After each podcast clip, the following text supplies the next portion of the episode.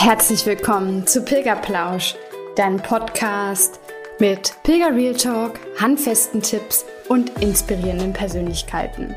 Ich bin Denise und als leidenschaftliche Pilgerin, Pilgerbegleiterin und Coach zeige ich dir, wie das Pilgern dich nachhaltig verändern kann. Wenn du ready bist, dann lass uns losgehen.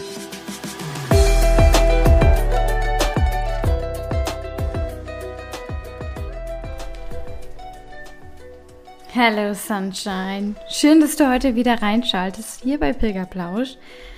Bei dieser doch sehr emotionalen Folge spreche ich mit Bastian Schulze von Gefühle zum Abschied über das Thema Trauern und Pilgern. Denn jeder Pilger geht ja am Ende immer mit einer Geschichte auf den Weg. Die eine ist vielleicht ein bisschen lauter als die andere und ist vor allem auch beim Verlust eines Menschen und es wird ja auch immer in unserer Gesellschaft leider eher als normal betrachtet, nicht darüber zu sprechen, wenn man jemanden verloren hat oder auch, ja, dass man die Gefühle einfach wegschiebt. Und so versucht dir Bastian heute zu zeigen, warum es aber so wichtig ist, allem, was sich zeigt, Raum zu geben. Viel Spaß dabei! Herzlich willkommen zu Pilgerplausch und einer neuen Interviewfolge. Ich habe wieder einen super tollen Gast hier, Bastian Schulze. Herzlich willkommen, Bastian. Hallo, Denise. Hi, hi. Ich freue mich sehr, dass es endlich mit uns klappt, denn heute wollen wir ein bisschen übers Pilgern als Unterstützung im Trauerprozess reden. Aber bevor wir da jetzt tiefer einsteigen, würde ich sagen, stell dich doch mal kurz vor, wer du überhaupt so bist und was du so machst. Also, Bastian Schulze, wie gesagt. Ich bin 38, komme aus Berlin, habe drei Kids. Wir sind insgesamt viermal gepilgert schon. Kleiner Zusammenhang zum Pilgern. ähm, auch einmal mit, mit unserem damals großen, nee, jetzt großen, damals kleinen. Ähm, und ich ähm, bin in der Trauerarbeit, Trauerbegleitung, eher Trauerarbeit, seit gut zwei Jahren unterwegs. Und das ist mir eher aus Versehen auf die Füße gefallen, quasi. Wir waren mit unseren Kindern unterwegs, knapp anderthalb Jahre, haben uns ein bisschen rausgenommen ähm, für ein Jahr und haben dann verlängert und haben auf einem Gemeinschaftshof ähm, eine Familie kennengelernt, ähm, Jun Ricarda mit ihren drei Kids, die waren auch unterwegs. Die waren gerade anderthalb Jahre in Norwegen. Und ähm, der Gemeinschaftshof war in der Lüneburger Heide, an der Grenze der Lüneburger Heide. Wow, das ist ja bei mir in der Heimat. cool. Ja, ich, wir haben manchmal reingeguckt bei dir, wir wollten nur nicht stören. und ähm, ich komme noch darauf, wie der Ort heißt. Ich vergesse es manchmal und dann fällt es mir auf der Straße ein, wenn es gerade gar nicht benötigt wird. Später. ähm, Genau, und die haben sich einen Bauwagen ausgebaut. Also mega geil, Fußbodenheizung und für Winter geeignet und richtig, richtig cool. Ähm, und irgendwann hat Ricarda erzählt, dass sie auf der Reise ihren Bruder verloren hat. Und ihr Bruder war gerade mal 30 und die hatten immer ein wow. ziemlich enges Band miteinander. Mhm. Und was sie aber nicht geschafft haben, weil sie sich verpasst haben, sich zu verabschieden vor der Reise. Das heißt, sie ist auf die Reise gegangen und hat sich nicht von ihm verabschiedet. Und das hätte schon nicht sein sollen. Und dann hat sie eben in Norwegen irgendwann den Anruf bekommen, dass er tot in seiner Wohnung lag. Das war alles ein bisschen unklar. Ich meine, er liegt mit 30 plötzlich tot in der Wohnung. So seine Art des Lebens hatte schon ein bisschen darauf hingedeutet, dass äh, sowas mal sein kann, aber sie konnte sich halt nicht verabschieden. Und ähm, mit den Kids irgendwo im Ausland unterwegs hat sie natürlich auch so ein bisschen was gehabt, was man so ein bisschen vorschieben kann, ne? um an die Trauer anzugehen. So, hm, hm. Und dann hatten wir noch Kontakt, als wir dann schon in Schweden waren. Wir sind irgendwann weitergezogen. Und da habe ich irgendwann, als wir gerade in einem Gespräch darauf kamen, gesagt, weißt du was, Ricardo, schick mir doch einfach mal eine Nachricht mit allem, was dazu, mit dem, was dir zu Jan Fabian einfällt. Also ich gehe mit den Namen nur so frei raus, weil, weil es frei gegeben ist von Ricardo und ich konnte auch das, was da entstanden ist, Später darf ich für mein Buch verwenden und habe es bei Instagram und so weiter. Sonst würde ich es nicht erzählen, nur so als Datenschutzhinweis. Ähm, und dann hat sie mir eine Sprachnachricht geschickt und die war so knapp zehn Minuten lang. Und ich habe das in ein Gedicht umgeschrieben. Und habe es ihr dann eingesprochen. Also hatte so um die sieben A4 Seiten, glaube ich. Habe sie dann eingesprochen und zurückgeschickt. Und das hat ihr am Ende geholfen, durch diese Tür des sich nicht verabschieden können zu gehen mhm. oder drumherum zu gehen. Im Endeffekt ist es völlig bums, weil sie konnte dann so ein bisschen ne, in diesen Prozess einsteigen. Und das war so der Impuls, den sie benötigt hat. Ähm, obwohl von mir, also was heißt nicht viel kam, aber im Endeffekt schlummert alles in ihr. Das heißt, ich habe ihre Worte verwendet, ihre ja. Gefühle, ihre Gedanken mhm.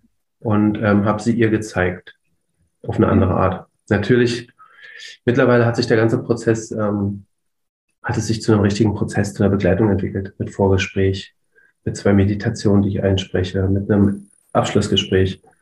Also nach dem Vorgespräch spreche ich eine Meditation ein. Ähm, ich sage immer, in welche Position man sich am besten bringt, um das einzusprechen. Also nicht äh, in der Bahn oder die Treppe runterlaufend. Mhm. Hatte ich schon eine Dame, die wollte das machen. ich habe gesagt, Adina, das wirst du nicht im Auto machen auf dem Weg. Ja, na gut, dann nicht.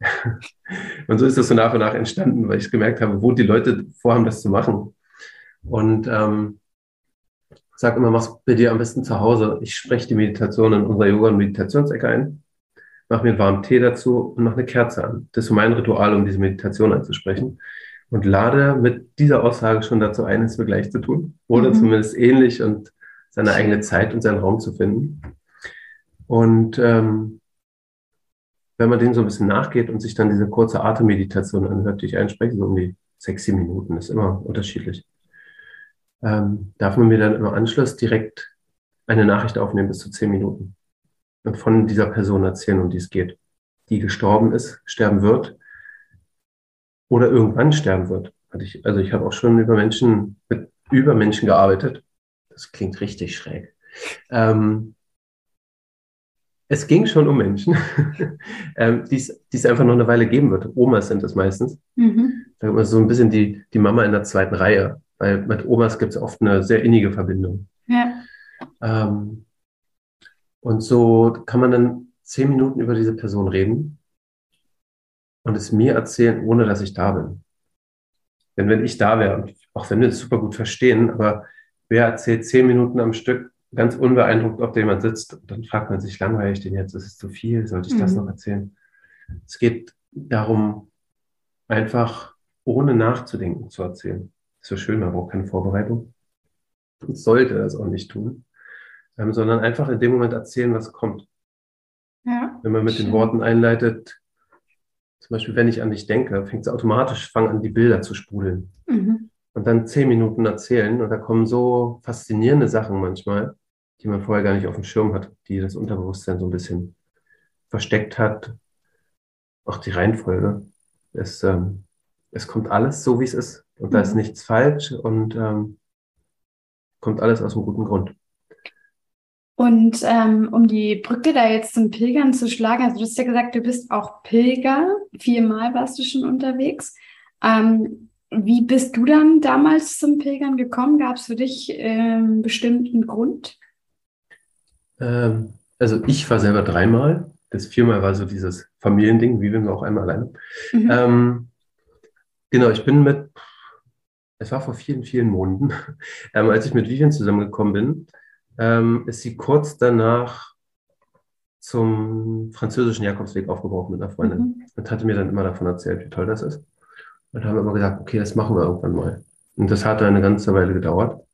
Erst als unser erster Sohn geboren war, haben wir dann irgendwann gesagt, cool, das machen wir mal. Und kurz nachdem er drei geworden ist, sind wir dann nach Portugal aufgebrochen, nach Porto. Mhm.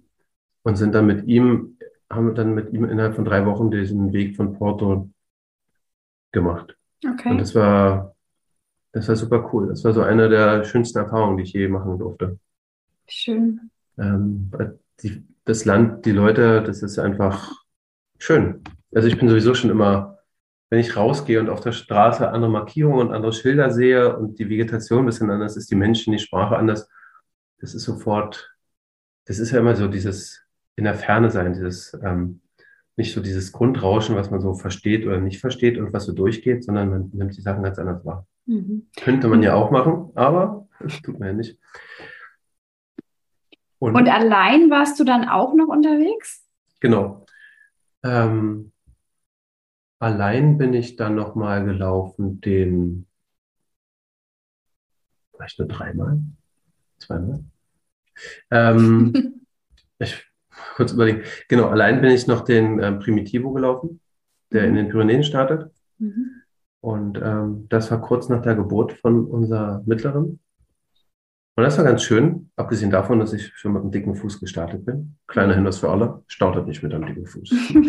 ähm, und einem schweren Rucksack. Tolle Kombination gewesen. Ähm, und das war echt schön. Und am Ende war auch der dicke Fuß gut. Für irgendwas ist immer irgendwas gut. Ähm, ich habe mich lange geschleppt. Ähm, dann gab es noch einen Waldbrand äh, in Spanien, wo es denn einen Nachmittag um 14 Uhr dunkel war und die Laternen angingen, weil wow. die Luft einfach, weil keine Sonne mehr zu sehen war. Das war echt krass. Wir wussten nicht, aus welcher Richtung kommt, kommt der Brand. Da waren noch drei andere Pilger gerade dabei. Wow. Ähm, das war echt heftig irgendwie. Und ich glaube, einen Tag später konnte man dort auch nicht mehr lang gehen, weil dann da das Feuer war. Krass. Aber der Punkt ist, ähm, genau, da war es ein bisschen beschleunigt und der Fuß war dann am Ende so dick, dass ich genau drei Tage, ich glaube drei Tage vor Ankunft ähm, gesagt habe, so, nee, ich nehme jetzt hier den Bus und bin dann einfach nach Santiago gefahren.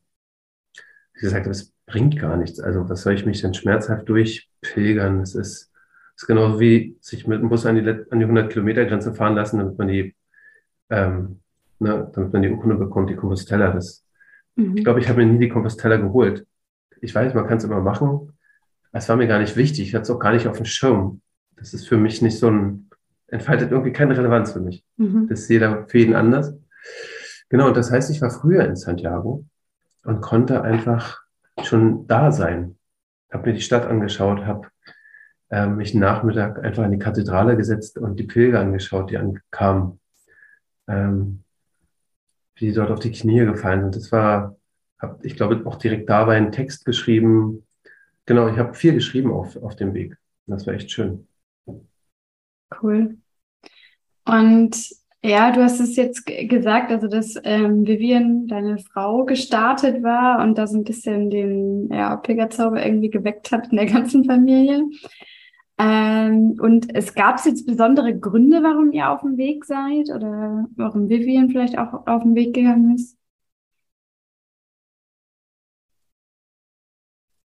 Ne. Weil es den, ist ja, ähm, ja? Den Film von Harper Kerkeling gab es noch nicht, also muss noch einen eigenen Grund gehabt haben. Ähm, es ist schon speziell, ja. Ich weiß gar nicht genau, wie wir drauf kamen. Falls ihr zwischendurch mal reinkommt, Freisi. ähm, ich fand es einfach spannend und faszinierend, das Unterwegssein tatsächlich. Das Schöne ist tatsächlich, dass man auch jeden Tag beschäftigt ist. Mhm. Man hat auch seinen Plan. Ne? Also ja. ist nicht so, All-Inclusive aufstehen. Oh, was mache ich denn nach dem Morgenbuffet? Hm, vielleicht an den Pool? Ah, ich weiß nicht. Also, das schüttelt mich schon ein bisschen, wenn ich daran denke. Aber selbst wenn man woanders ist, überlegt man ja, was kann man Tolles unternehmen, was kann man wo besuchen. Das fällt dort aus. Mhm. Man hat so ein bisschen einen Wanderführer und kann schauen, wo es links und rechts lang geht oder kann auch so schauen. Aber sonst ist man halt auf dem Weg und nimmt einfach das mit, was auf dem Weg ist. Man versucht mhm. keine, ne, also man wertschätzt all, all das, was man auf dem Weg sieht. Das tut, tun die meisten, möchte ich fast meinen nicht, wenn sie im Urlaub sind und sagen, ah, cool, wir fahren heute dort und dorthin, schauen uns diese tolle Kathedrale an. Kann man anderthalb Stunden ins Land fahren, die tollsten Sachen verpassen, weil das Ziel die Kathedrale ist und nicht der Weg. Ja. Und das ist so ein bisschen beim Pilgern anders, ähm, was so die Begegnung angeht, die Momente, wenn man den Weg auch als solchen wahrnimmt und dann nicht durchsprintet. Ja, definitiv. Und es gibt ja aber auch, also es gibt ja so viele Pilger, die unterwegs sind und entsprechend auch ganz, ganz unterschiedliche Gründe, warum mhm. man geht. Deswegen habe ich gefragt, ob es bei euch bestimmte gab. Weil es ja schon so, dass man, wenn man mit den Pilgern ähm, mal ins Reden kommt, dass man dann hört, dass manche vielleicht, keine Ahnung, unterwegs sind, weil sie vielleicht an einer schweren ähm, Krankheit äh, leiden oder vielleicht auch litten und deswegen versuchen, so ein bisschen Heilung noch auf dem Weg zu finden. Ähm, und da gibt es beispielsweise auch eine Folge, die ich aufgenommen hatte mit äh, Dr. Sabrina Hahn zum Pilgern als Medizin, wer da mal reinhören möchte. Aber manche gehen eben auch, wie du es gesagt hast, um so ein bisschen Abstand zum, zum Leben daheim zu bekommen, ne? weil der, der Alltag ja doch ein bisschen einnimmt und ähm, man entsprechend auch viele Entscheidungen treffen muss, die man beim Pilgern dann nicht mehr treffen muss, weil man einfach weiß, wie der Tagesablauf ist. Und ich glaube, dass das auch ein guter Aspekt sein könnte, um ähm, ja fürs Pilgern unterwegs zu sein als Unterstützung beim Trauern.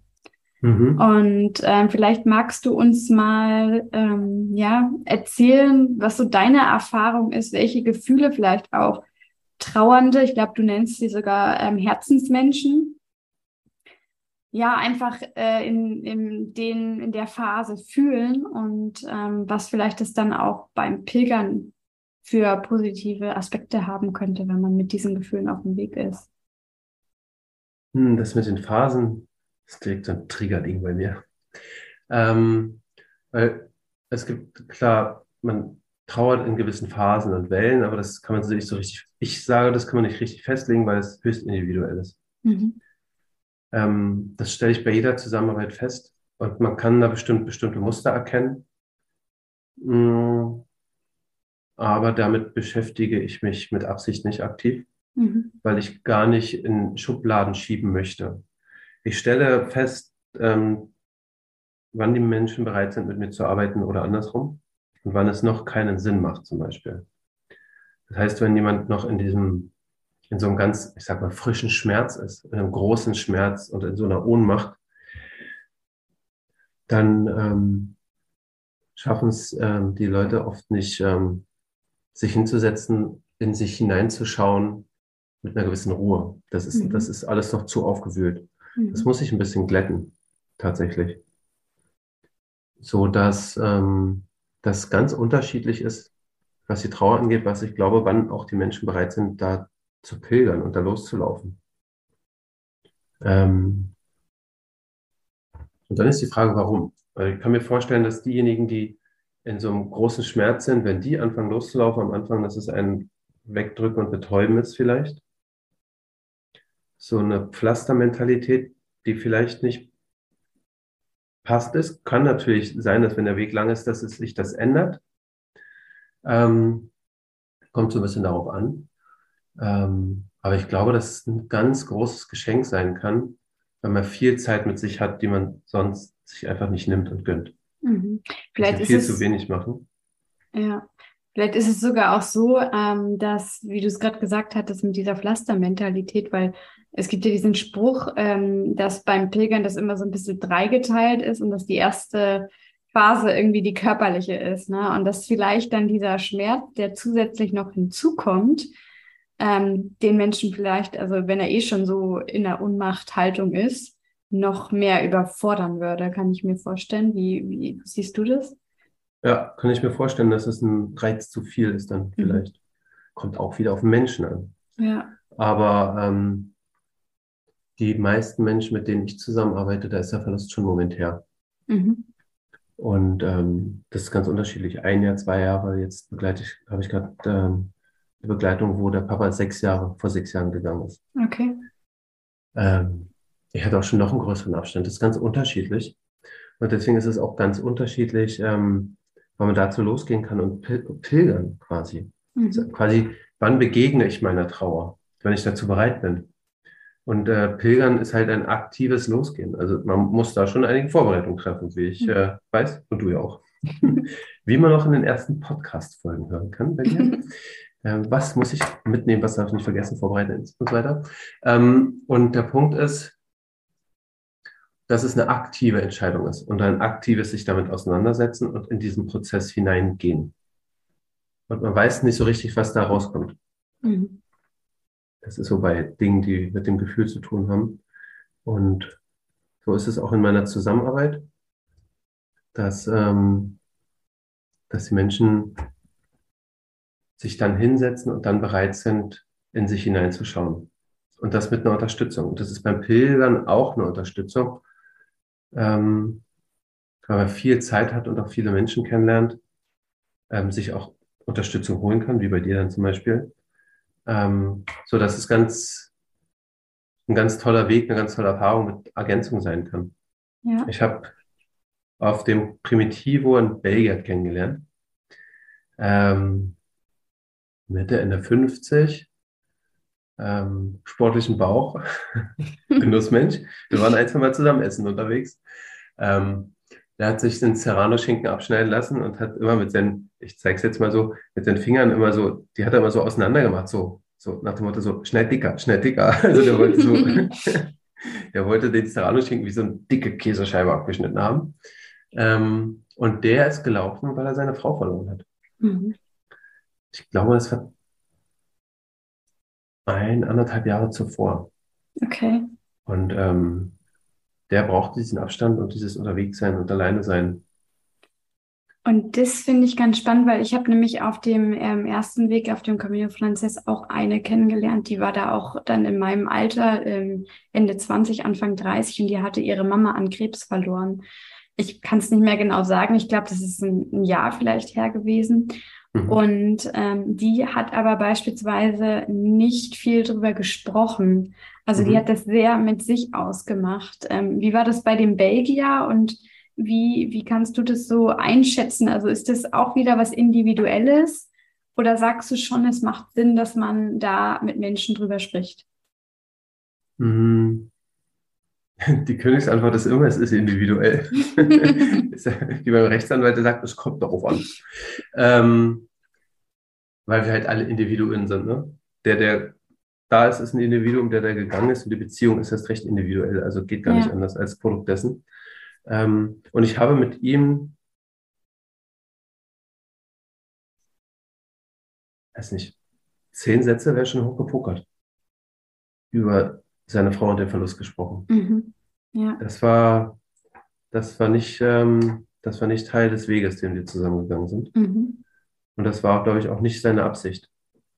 Denn es geht, glaube ich, gar nicht darum, über den Verlust zu sprechen, sondern sich selber zu sehen. Und es geht ja auch mehr ums Leben als um den Tod. Also das ist ganz spannend. In den meisten Zusammenarbeiten, weil du jetzt fragst, ähm, die ich auch gemacht habe und ich begleiten durfte, in den meisten Fällen weiß ich gar nicht, wie die Personen gestorben sind. Okay. Wir reden meistens gar nicht über den Tod, über den Sterbeprozess. Ähm, ich weiß nicht, ob es auf der Website ist. Ich glaube, bei Instagram, eines der letzten Werke ist Maren zum Beispiel. Also ein Teil der Gedichte da durfte ich veröffentlichen und die mhm. werden noch in einem Buch erscheinen. Mhm. Und ähm, da war auch klar, sie hatte Krebs und sie kam ins Hospiz. Das war Teil der Zusammenarbeit. Das war Teil dessen, was sie währenddessen erzählt hat, während dieser Zusammenarbeit. Mhm. Aber mehr auch nicht. Weil im Endeffekt geht es ja um die Dankbarkeit, die Liebe, um dieses Leben, was man vorher hat. Man möchte ja nicht an diese Krankheit, also man möchte nicht daran denken, darum geht's nicht. Aber ähm, oft genug wird dieser Schmerz und der Abschied, gerade wenn es vielleicht eine längere Krankheitsgeschichte ist, die auch wirklich herausfordernd für alle Beteiligten sein kann, aber das wird so auseinandergezogen und überschattet all das Leben mhm. und all das, was, ähm, was einen mit diesen Menschen verbindet. Aber die Verbindung ist ja nicht in der Krankheitszeit entstanden, weil man so scharf darauf ist, jemanden ähm, dreimal die Woche ins Dialysezentrum zu fahren, sondern mhm. die ist ja über diese Liebe und über diese Verbindung vorher entstanden. Und es geht darum zu sehen, dass die Trauer ja im Endeffekt irgendwie nur so ein so ein Gegenpol oder ein Gegengewicht zu all dieser Liebe und dieser Dankbarkeit ist, die man vorher hatte. Mhm. Also wenn du jemanden auf der Straße triffst, der dich, weiß ich, ein Fahrradfahrer, der dich schneidet und vielleicht dann noch einmal auf den Boden spuckt um seine Verachtung, wenn der dann mit dem Bus kollidiert, das ist ein bisschen makaber, aber da würdest du nicht so hart trauen wie bei jemandem, den du 30 Jahre kennst und den du wirklich liebst. Ja, klar. Und ähm, zu sehen, wo diese Trauer eigentlich herkommt. Und das, ich glaube, also in dem, in dem Werk Maren ist, sind, glaube ich, in den letzten paar Zeilen kam bestimmt fünfmal Dankbarkeit drin vor. Mhm. Die ich dann natürlich auch erhalten habe, aber es geht ja darum, all die Worte, all das, was ich bekomme, auch wirklich, ohne dass es sich jetzt so, ne, das ist alles gereimt, ohne dass es sich so zusammengeschraubt anfühlt, ähm, mhm. versuche ich ja die Gedanken und alles zu erhalten. Ähm, Genau, und Dankbarkeit war ein ganz, ganz wichtiger Teil dessen. Und es geht eben nie um den, um den Teil des Todes, um den Abschied selbst, mhm. Sondern um den des Lebens. Das, das Leben, das man zusammen hatte und am Ende bleibt dann halt eine Person, die weiterlebt. Ja. Und vielleicht hat er auch deswegen mit mir nicht drüber gesprochen. Mhm. Ja, und was glaubst du, was, ähm, du weißt es ja auch aus deiner Arbeit, was sind so die Gefühle, mit denen, du hast es vorhin erwähnt, Ohnmacht, aber was sind so andere Gefühle, mit denen Menschen in der Trauer ähm, ja sich auseinander oder ich, wie ich immer so schön sage, zusammensetzen? Da ist alles dabei. Alles, was du dir vorstellen kannst, die ganze Bandbreite. Punkt. Und zwar, ähm, es ist tatsächlich die Frage, wo startet man, wie ist man drauf, wie war die Beziehung. Mhm. Ähm, da hängt ganz viel mit der Geschichte zusammen. Wann treffe ich die Menschen zum Beispiel? In welchem Stadium sind sie mhm. in meiner aktuellen ähm, Zusammenarbeit? Geht es direkt los mit? Da war ganz viel Wut und da ist noch ganz viel Wut, aber nach der Wut kommt die Dankbarkeit, denn ich bin dir dankbar für. Und es ist die Wut, dass der Mensch nicht mehr da ist. Es ist so dieses, Scheiße, jetzt haben wir uns gerade wiedergefunden und jetzt bist du weg. Und da ist Ohnmacht, Wut, Traurigkeit, äh, ein bisschen zu aggressiven, manchmal so irgendwo gegenhauen. Mhm. Ähm, das ist alles da. Und das heißt auch nicht, wenn man aus der Wut raus ist, die Wut kommt nicht wieder. Oh, ich habe die Wutphase abgeschlossen. Das kommt halt so, wie es gerade kommt. Und dann kommt es halt auch wieder. Und dann darf man, und das ist halt das, man darf es zulassen und man darf es sehen und hinschauen. Mhm. Im Idealfall. Und sich nicht selber dafür verurteilen, dass man jetzt wütend ist. Man möchte auch gar nicht wütend sein, was kann der dafür, der ist tot und so. Nee, es kommt alles aus einem bestimmten Grund. Ja. Und ich glaube, das ist auch ein guter Punkt, den du da erwähnt hast, weil ich das Gefühl oft habe, also das Thema Tod, finde ich, wird sowieso noch sehr äh, stiefmütterlich in unserer Gesellschaft behandelt. Mhm. Aber auch, dass so ein bisschen für Trauernde ähm, oder so gewisse Ansprüche an Trauernde vielleicht auch gestellt werden oder man gewisse, wie du es gesagt hast, Schubladen für Trauernde hast. Ne? Also kannst ähm, mich gerne ergänzen, aber sowas wie, boah, ein Trauernder darf doch nicht lachen oder vielleicht auch nicht schlecht über den verlorenen Menschen reden, solche Geschichten. Ähm, glaubst du, dass das Schwarz tragen? Ja. Ein ja. Jahr trauern, also es sind ja so die althergebrachten Bräuche und äh, es gibt da noch sehr, gerade in dörflichen Strukturen, gibt es manchmal ganz, ganz gruselige Verhaltensmuster mit. Ja. Ich habe das vor kurzem erlebt mit, wir gehen da jetzt nicht lang, weil vor kurzem ist äh, ihr Mann gestorben. Wenn ich so, wow, wow wenn sonst alle da lang gehen, dann stirbt jemand und plötzlich ist die Straße auch tot. Also das ist kein Geschenk, möchte ich meinen. Aber das ist so, wie die Menschen dort ticken und ähm, gibt total unterschiedliche Arten, damit umzugehen einfach. Und das, mhm. wie du sagst, stiefmütterlich. Es ist eine Nische und wir lassen uns in unserer westlichen Welt, ähm, ich weiß nicht, ob jetzt besonders in Deutschland noch, ähm, schauen wir wenig aufs Gefühl und lassen uns vom Tod gerne überraschen. Ja. Wir wollen uns nicht überraschen lassen, darum geht es nicht, aber wir wollen einfach nicht hinschauen. Mhm. Das ist jetzt, wenn wir mit dem Boot auf dem Fluss fahren und wissen, vorne kommt irgendwann ein Wasserfall ist das Schlauste, was wir machen. Wir drehen uns mit dem Boot um, damit wir nicht sehen, wer da kommt. Ähm, und das ist ein bisschen naiv. Und wenn wir dann da sind oder jemand anders vor uns runter ist, dann ist die Frage, wie gehen wir damit um? Haben wir aber kein Problem, denn wir gucken immer noch in die andere Richtung. Und das heißt, wenn du jemanden verlierst, weiß ich gar nicht, wie ich mit dir umgehen soll, weil ich mich gar nicht damit beschäftige. Und das ist dann wo du quasi dann nochmal Trauer hast, weil sich alle anderen drumherum plötzlich komisch verhalten. Mhm. Und ähm, da kann man als trauernde Person selber proaktiv ein bisschen gegenwirken, indem man sich zeigt. Mhm. Das ist ein bisschen fies, dass man selber, vielleicht könnten das die anderen auch, können sie genauso gut. Ähm, aber per se sind es ja deine Gefühle und es ist dein Umstand. Und ich sage immer, wir können nur gesehen werden, wenn wir uns zeigen. Und ähm, das ist ja auch ein Teil, ne, was in meiner Arbeit entsteht, dass Menschen sich selber sehen können. Dann können sie sich besser zeigen. Sie könnten sogar dieses Gedicht, dieses Werk eingesprochen oder ein Papier nehmen und einfach so plakativ zeigen und sagen, hier, komm, hörst dir an, liest du durch. So geht's mir jetzt gerade. Mhm. Aber meistens reicht es einfach schon, sich selber zu sehen und sich selber zu erkennen, um Klarheit über sich zu gewinnen und dann auch anders rausgehen zu können. Dann wissen die anderen auch schon eher, wie sie mit dieser Person umgehen können. Mhm. Aber das ist, ist ein problematischer Aspekt.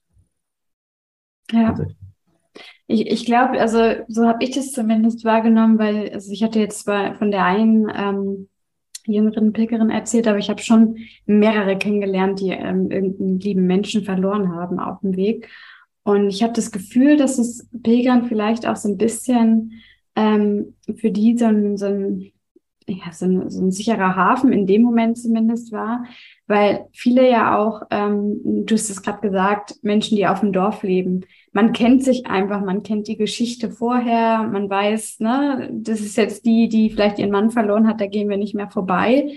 Ähm, und auf dem Weg weißt du das halt nicht. Deswegen auch ähm, hast du vielleicht auch deswegen mit dem Belgier oder er mit dir vielmehr nicht viel drüber gesprochen, weil er, also man definiert sich ja auch nicht nur über, über diesen Menschen. Ne? Das ist, glaube ich, auch mhm. eine, eine wichtige Sache, die beim Pilgern vielleicht auch heilsam sein kann. Ähm, und deswegen einfach, ja, nochmal an dich die Frage, ob du das auch glaubst, dass das Pilgern dann vielleicht so ein bisschen helfen kann, da ja, also wie, wie die Folge eigentlich auch ist, unterstützend, ob es als Tool ja. gut ist. ja, ähm, ich möchte sogar ein pauschales Jahr für ganz viele Themenbereiche abgeben. Mhm. Und das, ähm, glaube ich, passt super gut auch auf den Teil, wenn man trauernd unterwegs ist. Ähm, aber auch in ganz vielen anderen Dingen, weil die Menschen, wie du sagst, die kennen sich nicht. Mhm. Und das heißt, man muss keine Rolle spielen oder einnehmen. Oh ja. Man kann einfach sein. Ja. Und ich glaube, das ist der, das ist der große Bonus. Du kannst mit Menschen, die auch unterwegs sind. Ähm, das heißt, gewisse Ähnlichkeiten sind da oft. Zumindest gehen sie zusammen auf den Weg. Ähm, man kann sich stark unterscheiden, aber doch findet man schon oft öfter mal Gemeinsamkeiten unter Pilgern. Und man hat das und gleiche Ziel. Ich glaube, das ist ähm, das auch. Man hat genau, man hat dasselbe Ziel. Und ähm, sonst kann man sich zeigen, wie man ist. Mhm wenn man es kann. Das ist ja mhm. nochmal die andere Sache, ob man gleich wieder eine Rolle einnimmt ähm, oder verschiedene Rollen, je nachdem, wie man, ähm, wie man da vorbelastet, äh, klingt aber schon vorbelastet. Mir fehlt das passende Wort. Ähm, genau. Ähm, und so ist es in der Trauer auch, weil du gehst dann nicht als Witwe, als Witwer, als ähm, verwaistes Geschwisterkind, mhm. ähm, wie auch immer, auf dem Weg, sondern du bist der Mensch, der du bist. Und wenn du damit nicht rausgehst, dann wird es nicht Thema. Dann es sieht keiner nach außen. Es muss keiner wissen. Und ähm, ich glaube, dass es ganz heilsam sein kann, wenn es sonst schwierig ist im Umgang, einfach Gespräche zu haben und es nicht thematisieren zu müssen. Mhm. Ja. Es, irgendwann kommt man halt wieder zurück. Wenn man nicht Langzeitpilger wird, kommt man irgendwann wieder zurück. Das heißt, man darf sich schon damit auf dem Weg beschäftigen. Und wenn man das alleine nicht kann, ich zeige mal deine Richtung, ähm, dann halt auch gern mit Unterstützung, weil sonst ist es dieses Pflaster. Mhm. Und das wird dann halt logischerweise schmerzhaft abgerissen, wenn man zurückkommt, weil dann fällt man genau, ne? dann ist derjenige, der man verloren hat, wieder zurückgekommen. Und entweder gehen alle davon aus, dass die Person geheilt ist, weil sie drei Wochen nicht mit der drüber geredet haben und alles ist vergessen. Löst aber auch nichts. Also dieses Hinschauen, Reinspüren ist ähm, einfach der Teil, der da kommen darf. Und ich glaube, die Möglichkeit ergibt sich beim Pilgern. Ja. ja, es gibt ja sogar auch Möglichkeiten, und da hatten wir beide ja sogar auch mal drüber gesprochen, das vielleicht mhm. äh, in naher Zukunft mal anzugehen. Ähm, Trauerpilgern.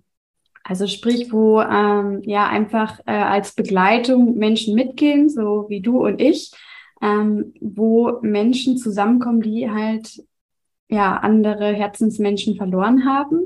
Und ich finde, das ist, wir haben ja gesagt, Pilgern, man hat das gleiche Ziel.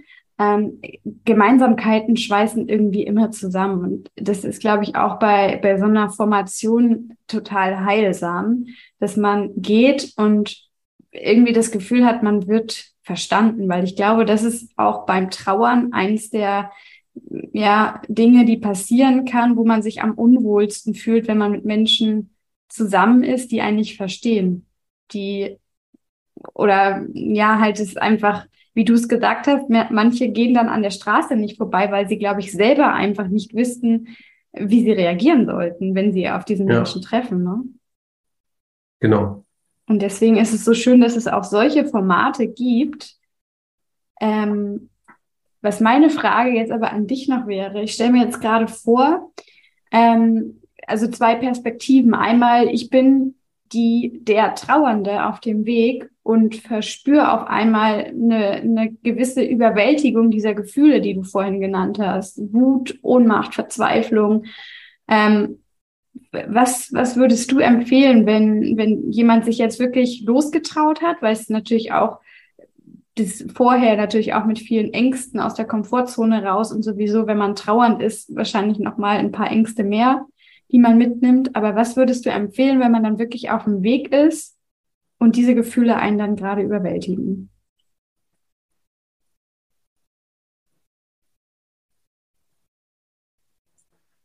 Überwältigen ist schon sehr, sehr groß. Mhm. Ähm,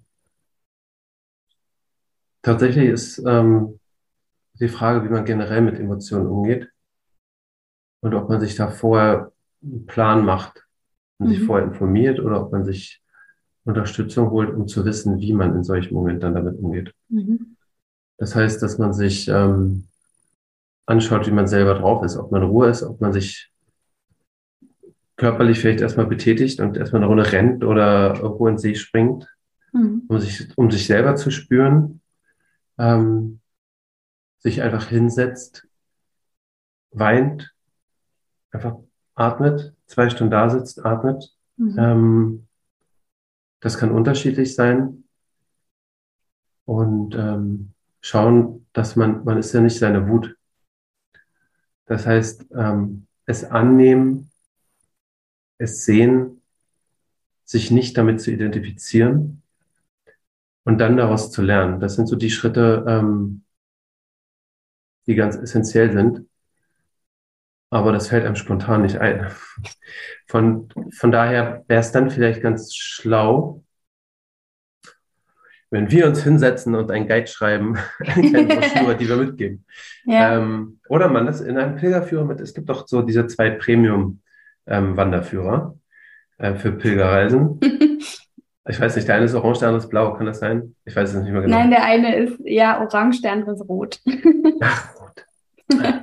Es ist dicht am Blau dran im Farbkreis. Nur gut.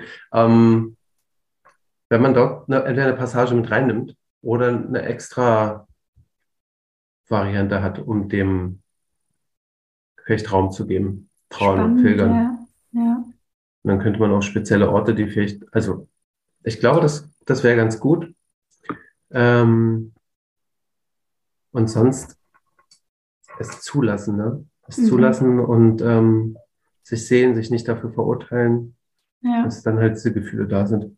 Ich, ich stelle mir das immer so, das ist ja beim, beim Coaching äh, nichts anderes. Ne? Also da geht's äh, auch vorwiegend drum, die Gefühle, was da ist, einfach mal da sein zu lassen. Ich stelle mir es immer so gerne vor, wie, äh, weil du auch sagst, du bist nicht deine Wut, wie ein Besucher, der halt mal vorbeikommt. Und es ist halt wie im Leben auch, man hat Menschen, die man gerne zu sich einlädt und manche, die man halt eher weniger ähm, gerne da hätte. Zum Beispiel Stichwort Schwiegermutter, äh, wenn man in Schubladen denkt.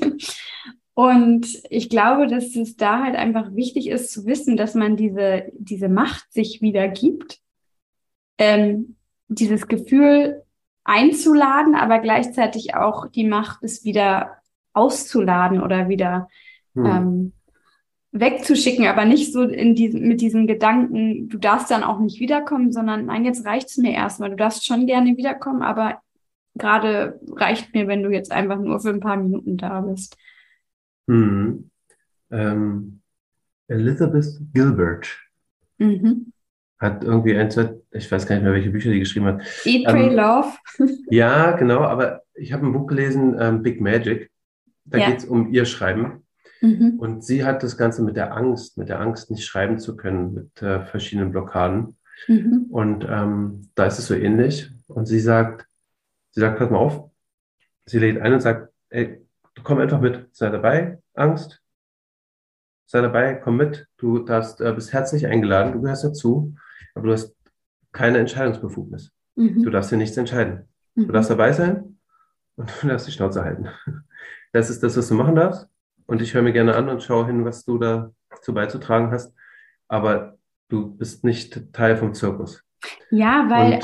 Ja. Das, Genau, das ist das bei der Wut auch. Und tatsächlich sie nicht ausladen und zu sagen, ich will dich weghaben, sondern tatsächlich sie anzunehmen und anzuschauen Und dann, dann kommt der Teil, sich selber zu bemächtigen, den du angesprochen hast, dann aber zu sagen, ich, aufgrund dieser Basis, dieser Wut, treffe ich aber keine Entscheidung. Mhm.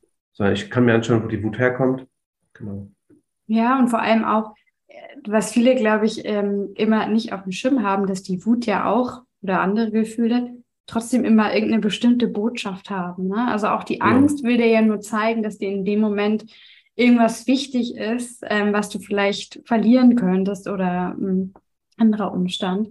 Und ich glaube, das ist auch wichtig. Und weil du es gesagt hattest mit diesem Guide, vielleicht macht es dann wirklich Sinn für ähm, die Hörer oder den Hörer, der vielleicht jetzt dann losgeht als Trauernde, als Trauernder, ähm, sich wirklich sowas zusammenzuschreiben in, in nämlich der Phase, wo halt die Gefühle gerade einen nicht überwältigen, wo man ein bisschen im Balance ist oder vielleicht ähm, sogar auch eher zu diesen positiven Gefühlen ähm, tendiert, dass man sich dann hinsetzt und mal drüber nachdenkt, was einem vielleicht auch gut tut in solchen Momenten dass man dann, wenn es halt hart auf hart kommt, sage ich jetzt mal, genau dazu greifen kann.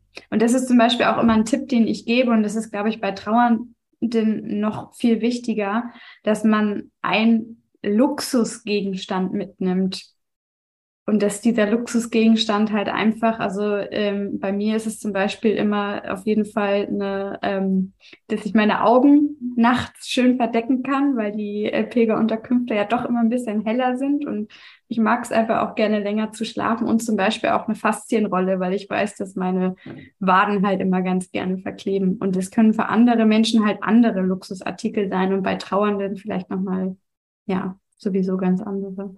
Vielleicht ein, ein Erinnerungsstück, ein Anker vielleicht. Ja. Und zwar nicht nur an die Person, sondern vielleicht ähm, ein Anker, der mit der Person mit einem gewissen Gefühl, einem gewissen Erlebnis gekoppelt ist. Mhm, sehr schön. Dann kann man sich vorher so einen Anker schaffen. Also ja. die Gedichte, die ich schreibe, diese Werke sind ja auch ein Anker, aber also vergleichsweise monumental, ne? weil mhm. ich meine, auf acht A4 Seiten, da geht eine ganze Menge Gefühl rein und eine ganze Menge Lebendigkeit. Hm, wenn man sich aber einen Stein, eine Kette vielleicht nimmt und ähm, da ein bestimmtes Erlebnis mit der Person ankert, vielleicht wirklich was für Freude, Liebe, Lebendigkeit steht und das rausholen kann ähm, in dem Moment. Das kann man ja. noch mit einer Geste, mit einem Geruch koppeln, ganz, also möglichst viele Sinne ähm, beschäftigen, mhm. um ähm, Genau, um sich dann dort wieder rauszuholen. Ja, das wäre jetzt auch mein Vorschlag noch gewesen mit dem Geruch, weil ich ja auch mit ätherischen Ölen arbeite und das nämlich immer so das Nonplusultra ist, weil ich glaube, das kennt jeder, wenn er irgendwo reinkommt und es vielleicht nach äh, Apfelkuchen riecht, so wie es bei Oma früher war, hat man sofort diese schönen Momente, wo man vielleicht bei Oma irgendwie auf dem Schoß gesessen hat oder so, sofort wieder in Erinnerung. Ja. Sollte man vielleicht Pinie nehmen? Denn man kommt ja durch ein, zwei Pinienwälder, dann hätte man das auf dem Pilgerweg gleich noch mit dabei. Stimmt, ja. Oder Meersalz, je nachdem, wo man lang läuft.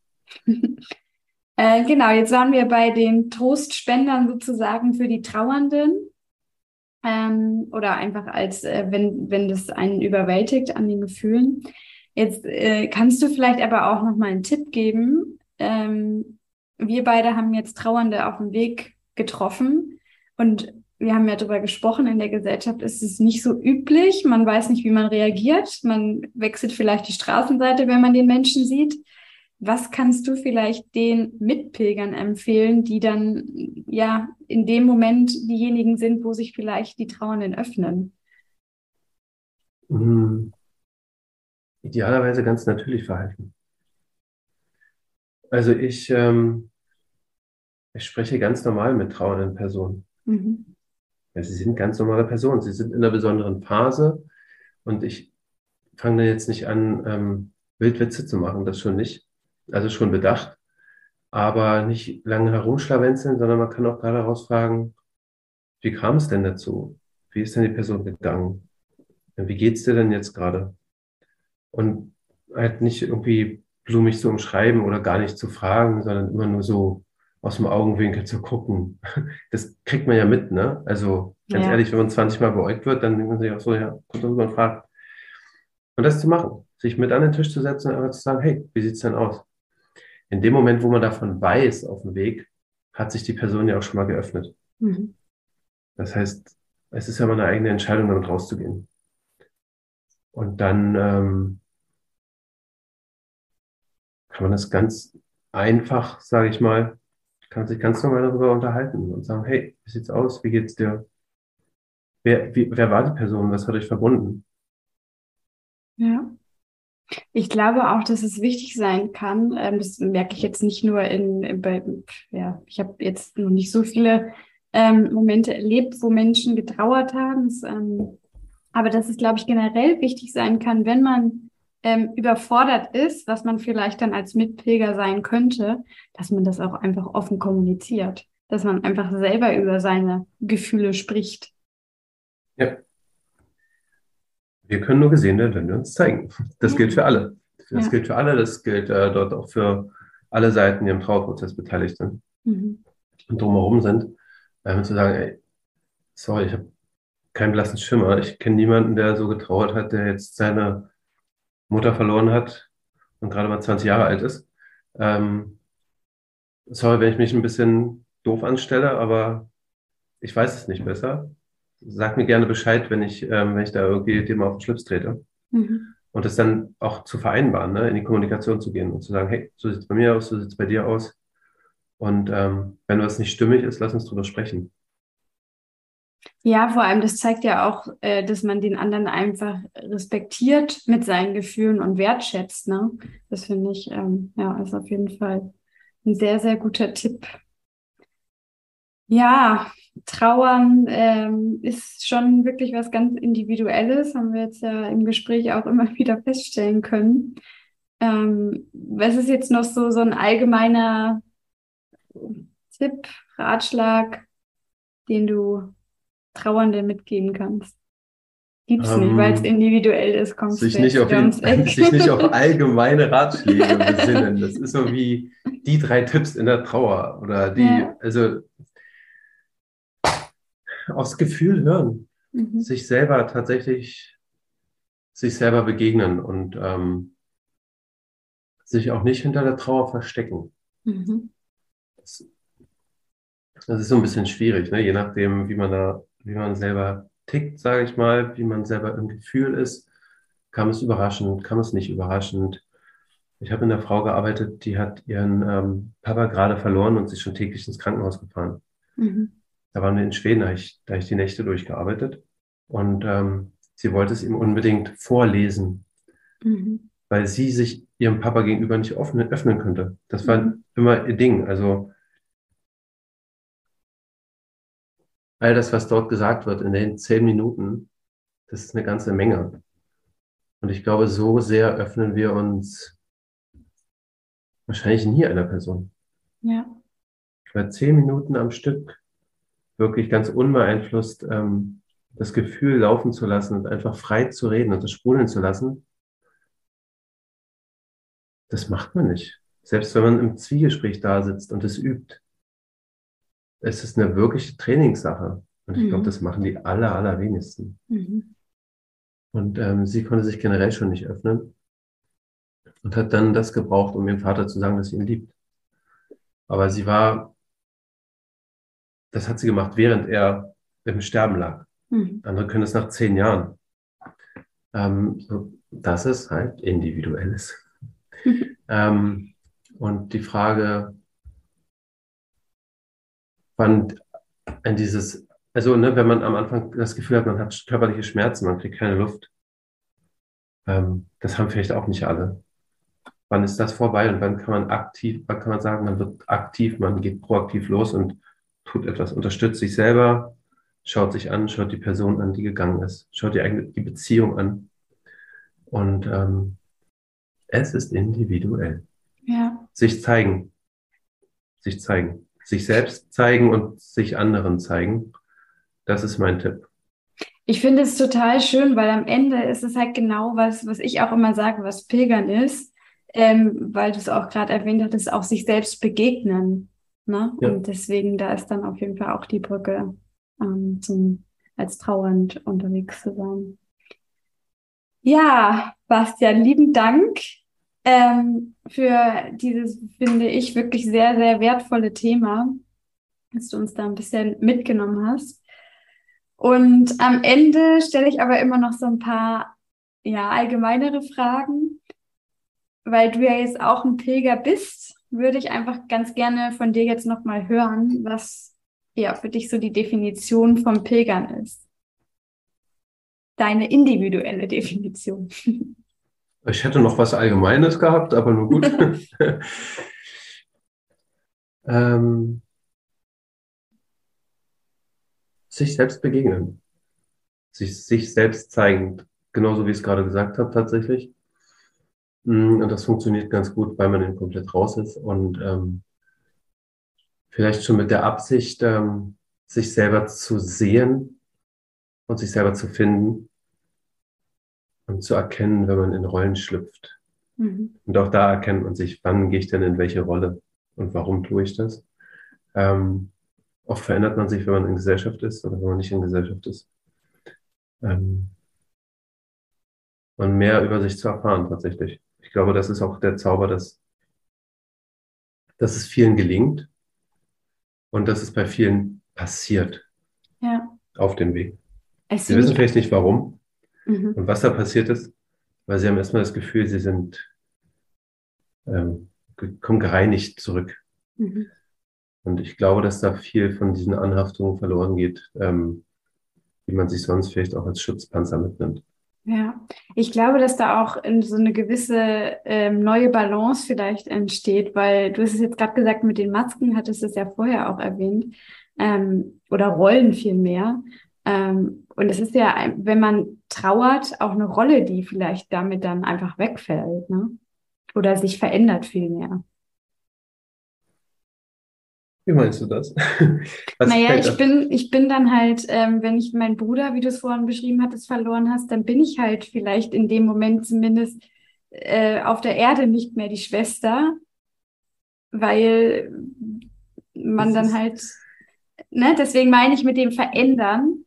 Das mhm. ist halt so äh, aktiv vielleicht.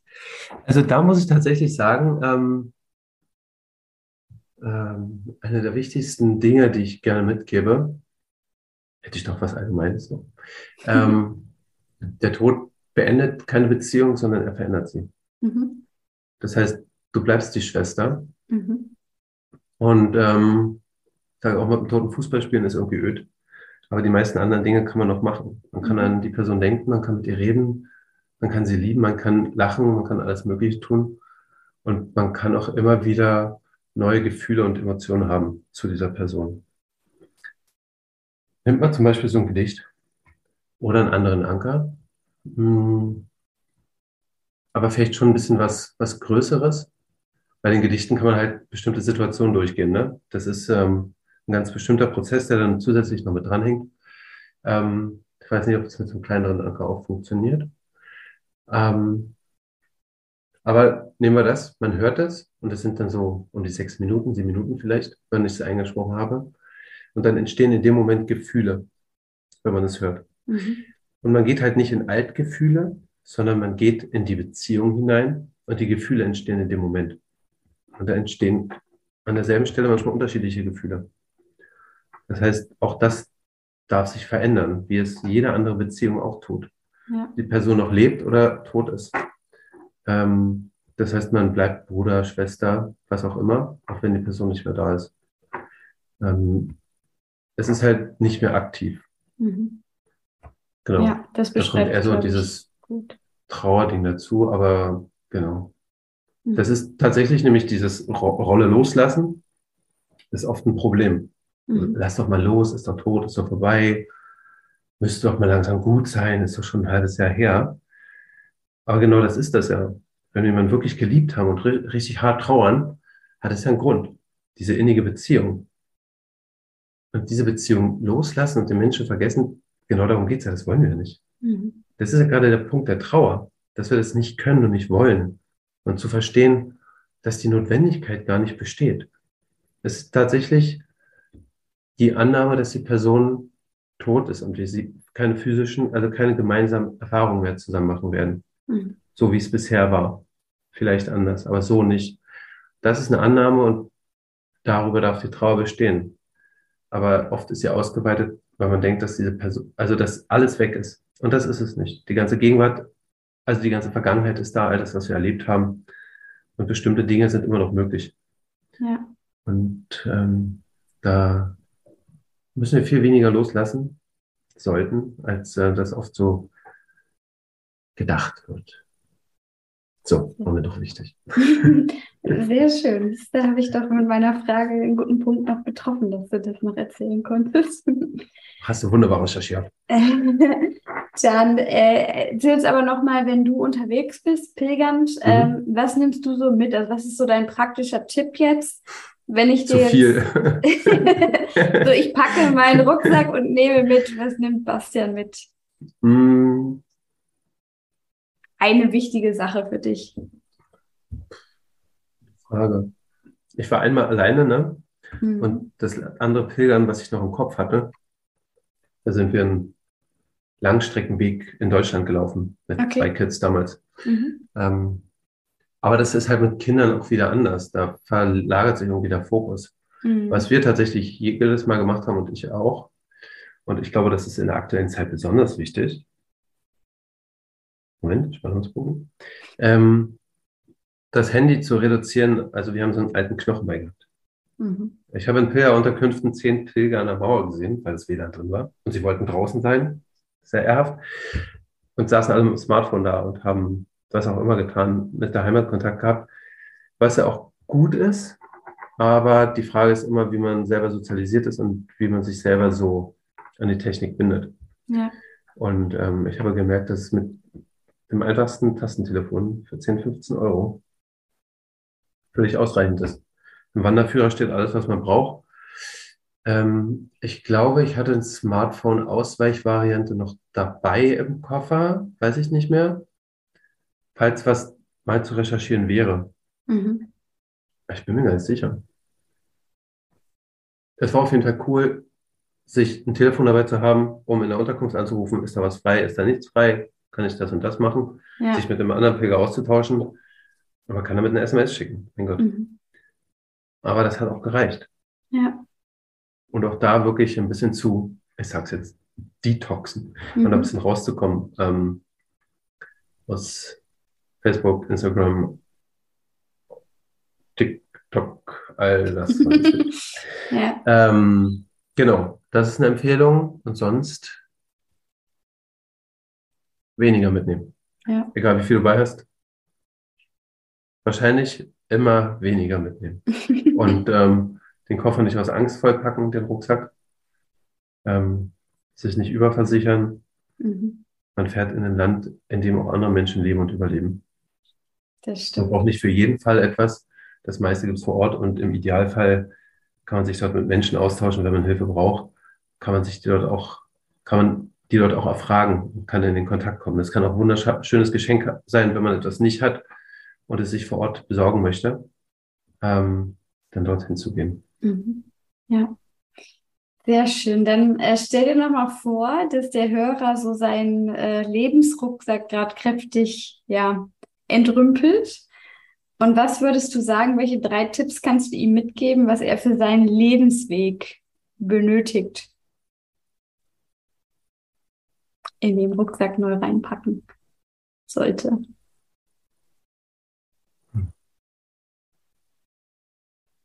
Ich kenne den Menschen nicht. Ich kenne auch den Weg nicht. Das ist ziemlich hart. Ähm,